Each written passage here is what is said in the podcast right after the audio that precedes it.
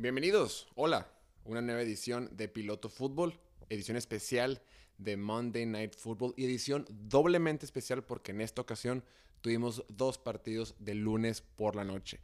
Dos partidos que en papel lucían un poquito más parejos y a la hora de la hora terminaron siendo eh, palizas, ¿no? O partidos muy disparejos donde hubo un amplio y claro favorito.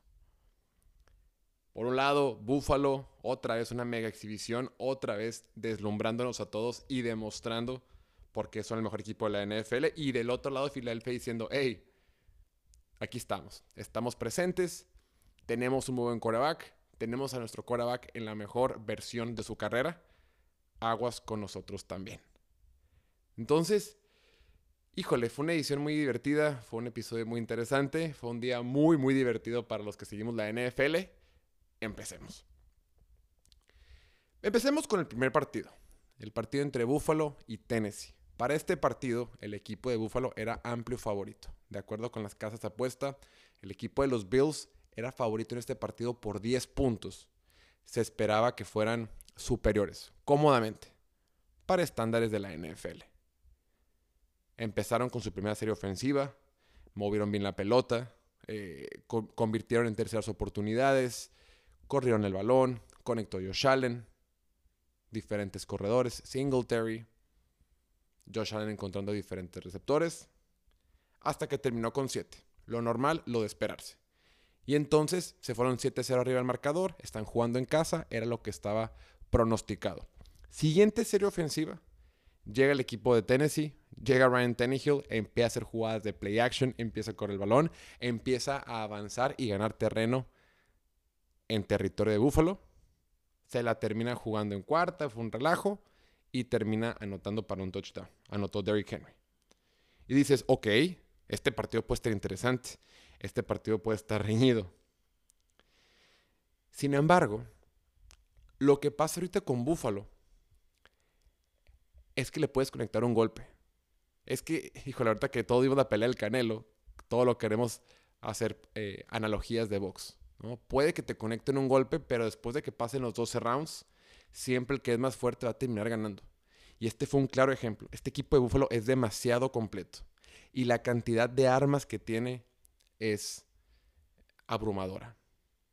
O sea, sí, obvio que en su ofensiva los que lideran son eh, Josh Allen y, y Stephon Diggs. Pero con todo el que estuvo Gabriel Davis ausente, con todo y que han tenido bajas en la ofensiva, con todo y que han habido cambios en la línea ofensiva, este equipo te puede correr el balón, este equipo puede correr con, Josh Allen, este equipo puede recibir, eh, te puede atrapar la pelota con diferentes receptores. Ahí para que tengan una idea. Josh Allen buscó a 1, 2, 3, 4, 5, 6, 7, 8, 9, 10, 11 jugadores distintos en una ruta de pase.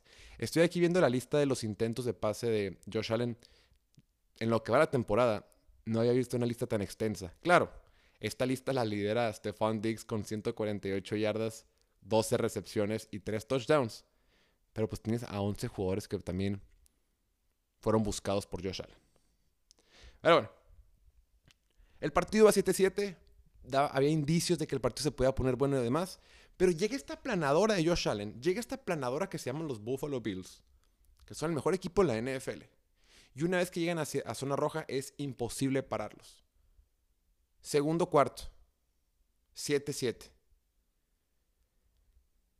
Está en la zona roja. Y un error costoso de Caleb Farley. Caleb Farley en esa jugada tenía el, receptor de segundo año de los Titanes de Tennessee.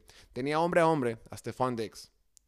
Lo suelta por una confusión en la cobertura Después Josh Allen compra un poco de tiempo en la bolsa de protección, se queda buscando, ve que Stephon está solo en la otra esquina del campo, conecta un pase largo considerando las distancias que habían reales eh, dentro del terreno de juego y anotó su primer pase de touchdown. O sea, híjole, contra un equipo como Buffalo, contra un equipo como Kansas City, contra un equipo de estos de alto calibre, no puedes tener errores mentales si, este equipo de Tennessee tiene alguna fortaleza es su defensiva. Está muy bien coacheada. Sabe muy bien cómo presionar el quarterback. Sabe muy bien cómo manejar las coberturas. Pero en esa, serie ofensiva del segundo cuarto cometieron un error y pagaron. Pagaron caro con 7. Y después, simple y sencillamente, fue el show de Josh Allen. Conectando pases largos con Stephon Diggs. Eh, ese pase que tuvo de 46 yardas fue impresionante. ¿No? Qué manera tan preciosa Stephon Diggs de correr una ruta. Parecía que el corner iba a tener algo de apoyo, ni más. Hace doble movimiento y se va. Increíble la ruta que corrió Stephon Diggs. Stephon Diggs se nos olvida. Se nos olvida que es de los mejores receptores que tiene esta liga. Vemos a Tyreek Hill, vemos a Davante Adams, vemos a Jamar Chase, vemos a Justin Jefferson, del que vamos a hablar más adelante. Pero Stephon Diggs sigue siendo el receptor alfa en esta liga. Stephon Diggs completó, eh, tuvo de 14 intentos, tuvo 12 atrapadas. O sea, no falló. Siempre que lo buscaron, terminó siendo jugadas positivas. Y después que empezó el show, de Josh Allen, vimos eh, las debilidades y las carencias que tiene este equipo de Tennessee. Este equipo de Tennessee siempre ha sido Derrick Henry, Derrick Henry, Derrick Henry. Pero cuando un coordinador defensivo entiende que si tú detienes a Derrick Henry, a la ofensiva de Tennessee se le acaban las ideas, pues es cuando empiezan los problemas. Y lo hemos comentado de este coordinador ofensivo de Tennessee. Es un coordinador ofensivo que, que se le acaban las ideas, que se le acaba el playbook, que fuera de mandar una jugada con play action con Ryan Tannehill, ya no sabe más qué más hacer. Y claro, en el tercer cuarto pues cometió errores graves, vinieron las intercepciones y el partido se terminó. Incluyendo una de ellas que la, eh, la intercepción fue con fue después con un, pick six, ¿no? Y pues está muy complicado.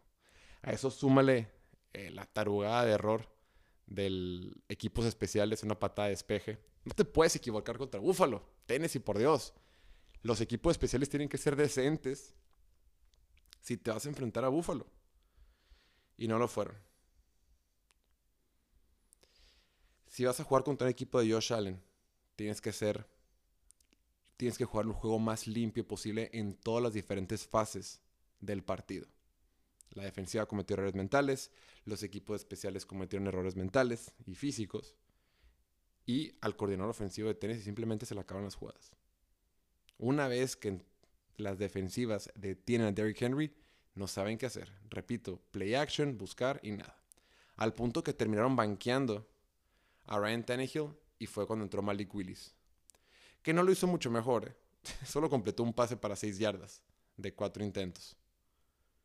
Corrió la pelota un par de veces, pero pues tanta. Ahora, para este equipo de Tennessee, pues se le empieza a complicar el asunto. La semana pasada perdieron de una forma ridícula frente a Giants en un partido que merecían ganar.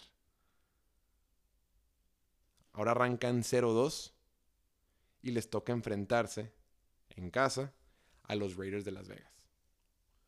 Otro equipo que también va a 0-2. Creo que va a ser una temporada un poco más larga para Tennessee se le va a complicar la situación. Y respecto a Buffalo, pues nada, nos siguen asombrando, aunque ya esperemos mucho de ellos. La forma en que la ofensiva puede hacerte daño es impresionante.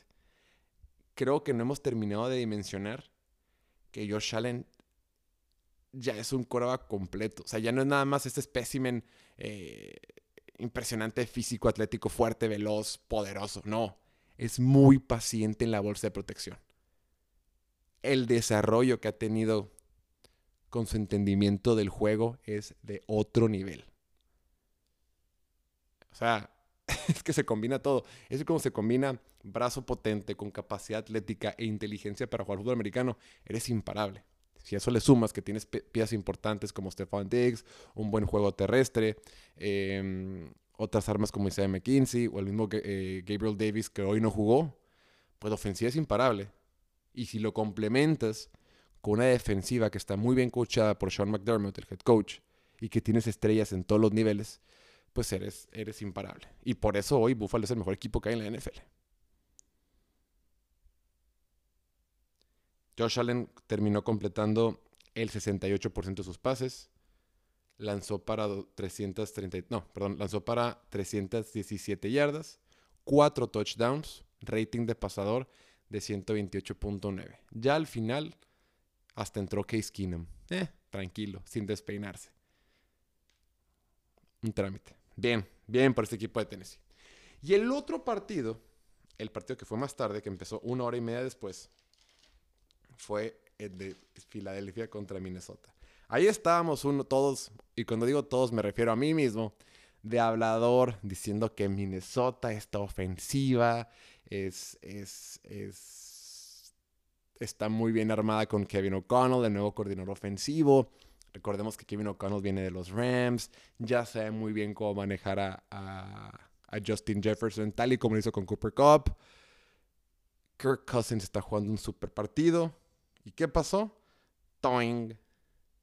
Tanto habían criticado a Kirk Cousins de que no puede ganar en partidos de lunes por la noche, pues lo hizo de nuevo. Kirk Cousins después de este encuentro tiene récord de 2 ganados y 10, perdidos en partidos de, de lunes por la noche. Nomás no gana cuando está en prime time. Bueno, sí, dos veces ha ganado. Y a ver, ¿por dónde empezamos? ¿Empezamos por lo bueno o por lo malo? Estamos de buenas, empecemos por lo bueno. A ver, ganó Filadelfia 24-7. ¿Qué onda con Jalen Hurts? ¿Qué onda con esta versión de Jalen Hurts que vimos el día de hoy? Jalen Hurts, chécate nada más los números. Completó 26 de 31 pases. O sea, 84% de pases completos. Lanzó para 333 yardas. Un touchdown, una intercepción, rating de pasador de 108. A eso, súmale que tuvo 57 yardas por tierra en 11 intentos. O sea, tuvo un total de 390 yardas durante todo el partido. Por fin apareció Devontae Smith. Por fin apareció un poquito más Dallas Goddard. Otra vez apareció AJ Brown. Hasta Quest Watkins apareció.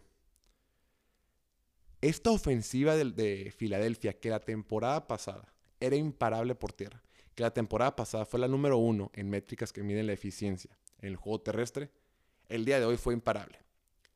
Pero fue imparable porque además de que sigue corriendo muy bien el balón, ahora resulta que Jalen Hurts también es un buen pasador.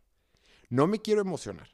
No quiero empezar a, a, generar humo. Pero hoy, en horario estelar, vimos el mejor partido de la vida de Jalen Hurts. Otro quarterback de Alabama que tuvo el mejor partido de su vida en la semana 2 de la NFL en la temporada de este año. Por si no sabes, me refiero a Tua, ¿eh? en Miami, abusados el partido que tuvo Jalen Hurts fue impresionante. O sea, literalmente se veían imparables.